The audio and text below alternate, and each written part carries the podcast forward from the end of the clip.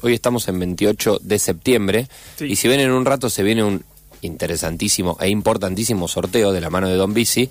Por otra razón también este es un día importante y no sabemos por qué, pero sí nos los va a decir ahora Juani Iser. Ya mismo les voy a decir. Ya mismo. Sí. Hola Juani, ¿cómo Ya. estáis? Bien, bien, aquí andamos. Un poco roto. Ustedes me ven, la- los oyentes no, estoy un poco roto de la pierna, así que, pero no, no, no, no, nada Vení- viniste nada rengueando, pero con en tu cerebro Digamos igual anda que rapidísimo. Sí, El cerebro está full, el cerebro está full y tiene la posibilidad de tener la pata sobre otra silla. Sí, sí. con- lo cual es un Sí, sí, privilegio. con actitud. ¿Quién pudiera? Hacer radio así me parece, no lo, no te vamos a filmar ahora porque si no...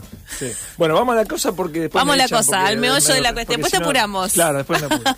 Eh, hoy es un día importante, como siempre, vamos a hacer una, una explicación de por qué.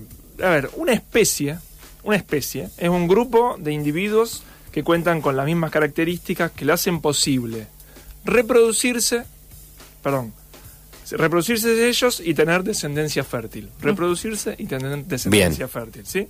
Los seres humanos, por ejemplo, pertenecemos a la especie llamada Homo sapiens, todos Bien. sabemos. Eh, ¿Se puede pensar en, en tener sexo entre especies? Sí, se puede, perfectamente. Sí. Se puede. Eh, incluso estas pueden ser con descendencia, eh, digamos, que sea, pero una descendencia que no es estéril, por ejemplo, el caballo y el burro. El caballo y el burro tienen mula, la mula es estéril. Eh, o bueno, puede, también se puede tener sexo entre, y no, digamos, que no, no de descendencia. No de descendencia. La, la Ocurre. ove- la oveja y la persona, por ejemplo. Ocurre, ocurre. El tradicional, el tradicional chiste que no sé cuánto habrá de cierto De- en la historia. Pero también ocurre en el mundo animal, Y digo. también Sí, sí, claro. Sí, sí, totalmente. Más allá Bueno, del chiste, bien. Los seres humanos, al igual que los perros, pertenecemos al dominio de la eucariota, o sea que somos pluricelulares. Claro. Dominio. El reino es animalia, nos desplazamos para conseguir alimento. Ahí vamos juntos, de la mano. Nos desplazamos, eh, el filo, después del, el- pr- primero viene... O sea, estás dando todas las características Sí. del ser humano. No, somos de un la reino, somos... de selección. Primero dominio, eucariota. Reino, animalia. Sí. Filo, que va por debajo, el corodata. Tenemos médula espinal. A la clase, la clase es mamalia. Que quiere decir que tenemos a nuestros hijos dentro, concebimos a lo- lo- los hijos y los que se, se na- nacen dentro de la, de la madre. ¿no? Bien, claro. Y además que el, el mamalia refiere obviamente a que le dan la teta. Eh, pero ahí nos separamos con los perros. El orden para nosotros es primates, el de los perros es carnívora, nuestra familia es hominidae, la de los perros es canidae, nuestro género es homo, el de ellos es canis, nuestra especie es homo sapiens y la del perro es canis lupus familiaris. Bien. Y acá hay una curiosidad, porque el canis lupus es el lobo y el canis lupus familiaris es el perro. Sería una especie distinta. O, pero eh, hace bastante poco tiempo se empezó a, dar, vamos, ya se, se sabe que en realidad son la misma especie. ¿Y cómo se comprueba rápidamente? Porque el perro y el lobo pueden tener relaciones, pueden tener eh, descendencia y esa descendencia puede ser fértil. El famoso perro lobo, que hay un chiste del perro lobo, no sé si lo conocen, si no se lo cuento después. No, después nos lo contás. Entonces, eh, son de la misma especie. Son de la misma especie. Bueno, eh, hasta acá llegamos con la taxonomía, que es todo preliminar. Eh, nuestro tema del día es otro, es otro, que es la raza, que viene, vendría, viene, vendría por debajo de, lo, de toda esta taxonomía. O sea, la especie, por debajo vendría la raza. Pero, ¿qué pasa con la raza? No sé qué pasa con la raza. Es difícil saber qué pasa con la raza, A es ver. difícil investigar qué pasa con la raza. Eh, hace una semana que vengo leyendo y preguntándole a especialistas sobre por qué, ya se sabe, todos lo sabemos, es un dato que todos tenemos que el ser humano no tiene razas, tiene no, etnias, no se divide en no razas. se divide en No, razas, claro. pero sabemos que los perros sí se dividen en razas. Sí. ¿Por qué? Es muy difícil llegar a esta a esta ¿En conclusión. serio? Sí. Eh, me costó bastante. Hay alguna, pero pero creo que es difícil porque le pregunté a expertos y también No fueron eh, tan... no. De hecho, Claro, poquito antes de entrar a didácticos. este, a este el exacto lugar me llegó la explicación que no le llegué a leer de, otra- No. de, una, de una nueva especialidad. Capaz que lo teníamos ahí. No quieren que sepamos. Sí, pero sí llego a algunas conclusiones. Por ejemplo, eh, las razas se dividen cuando, eh, o se puede hablar de razas cuando hay separación entre los grupos. Y pasa que desde el siglo XV el ser humano ya no hay más separación. La globalización, que fue un término muy de los 90, empezó en realidad en 1490 o incluso antes, cuando empezaron a, juntarse los distintos grupos humanos. Y la verdad que hoy es difícil, cuando se hacen los análisis genéticos, eh, discriminar, digamos, decir, esta, es- esta persona viene de este grupo siempre es muy mezclado. Hay experimentos al respecto que son muy divertidos. O sea, eh, no sé, gente, gente africana, eh, de, de rasgos afro, que tenía gran parte de su antecedente en, en el norte de Europa Claro. y viceversa. Y cosas así que son muy interesantes y, muy, y divertidas incluso. Eh, entonces, esta mezcla hace que no haya razas tan, tan particularizadas, que no, que no se pueda hablar de razas en el, en el ser humano o que se habla de solamente de la raza humana como toda una sola cosa. En cambio, sí se sigue hablando de los, en los animales, sobre todo, específicamente, en los animales domésticos. ¿Y por qué en los animales domésticos? Porque los animales domésticos son concebidos o son con- construidos con, una, con un fin particular, con un uso, con una intención específica. Y se cuida que el linaje del animal doméstico. Eh, de hecho está esto del pedigrí, ¿no? Que el, el pedigrí, ¿qué es el pedigrí? Que básicamente te dicen, este perro es hijo de tal y tal, de, que son nie- nieto de tal, bisnieto de tal, mientras más largo el, el linaje, mejor el pedigrí. O sea, vos, vos estás incluyendo acá el término interés, digamos.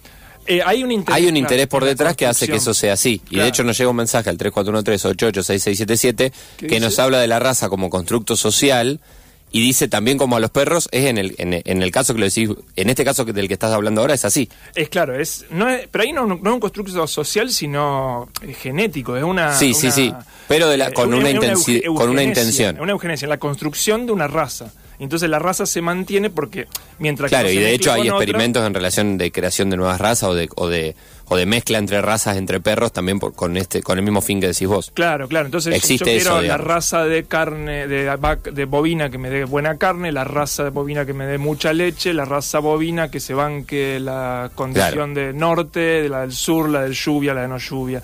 Todo eso hace que haya una cierta... digamos, misma especie, distintas razas. misma especie, distintas razas. Clarísimo.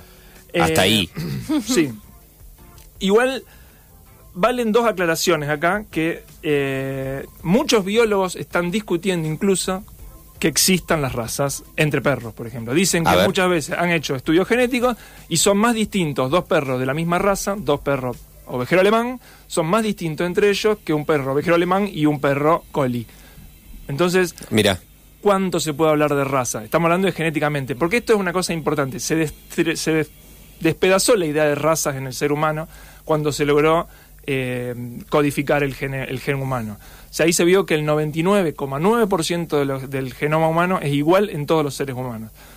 Todas las diferencias que podemos ver en el ser humano solo se reducen al 0,01% del, del genoma. Del genoma. Entonces, estamos hablando de, una, de diferencias tan minúsculas que es imposible eh, pensar en el término raza.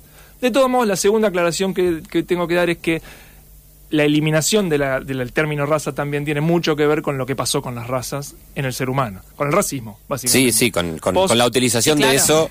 Post Hitler, Socialmente. post esclavización de los negros durante siglos, eh, hay una cuestión mucho más política que genética y que científica para decir no existen razas.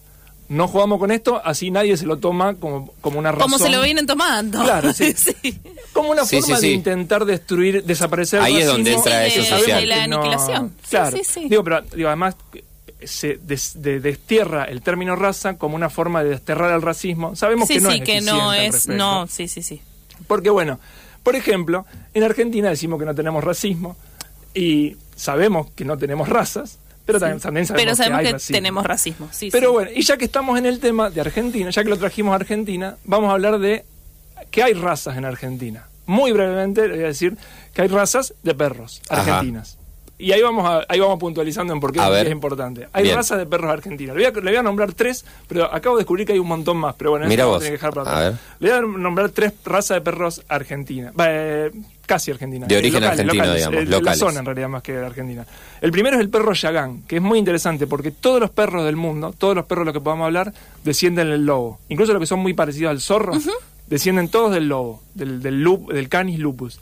Pero el perro Yagán es un, perro que descendió, digamos, que fue domesticado del zorro. Y lo tenían los Yaganes o los Selman o los... Bueno, lo- los habitantes de la zona de Tierra del Fuego eh, cuando llegaron los, digamos, el, hombre europeo a esta zona.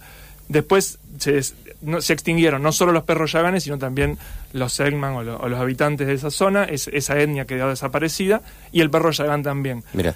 Eh, otro es el ovejero magallánico, que en realidad no es argentino sino chileno, muy lindo, y dicen que puede haber algún rasgo de perro yagán en, el, en esa raza, se desarrolló en el 1890 más o menos. Y bueno, y finalmente, tenemos varios más para, re- para recorrer, pero finalmente, un 28 de septiembre de 1947, se presenta en Argentina una nueva raza, que es la más famosa de las razas argentinas, que es el dogo argentino. Mira. Ah. El argentino ¿Se presenta qué significa? ¿Que viene un grupo de científicos a decir, che, esta raza es argentina? En realidad que viene un grupo de criadores a decir... criadores, claro. "Che, acá tenemos... un- ay, te- bueno, acá tenemos una nueva raza. Porque la- hay un eh, comité internacional de razas que aceptan o no la existencia de una raza. Como esto, la raza tiene que tener un linaje, tiene que tener una historia. Sí, sí, tiene que cumplir tener ciertos requisitos. Características determinadas. Hay alguien que certifica que eso es así, entonces se presenta y después se hace lobby para que esa, esa raza sea Claro. eh, ¿cómo es? sea aceptada como raza. La raza dogo argentino está aceptada dentro del concierto de las razas mundiales y bueno, se presentó un día como Bueno, hoy, fel- feliz día del dogo 50 argentino, entonces. Así es. A ver, Bueno, escuchamos esto. lo que voy es que eh, la, co- la diferencia originaria, se quiere decir, entre razas, la distancia genética, no es un impedimento por sí genético, sino que por algo geográfico. Cuando ese- esas barreras geográficas se, se caen, te das cuenta que no existe diferenciación entre razas, solamente se mantienen en las mascotas porque hay un interés social de que eso sea así. Si nosotros juntamos a todas las mascotas una con las otras, desaparece la raza de mascotas. Claro.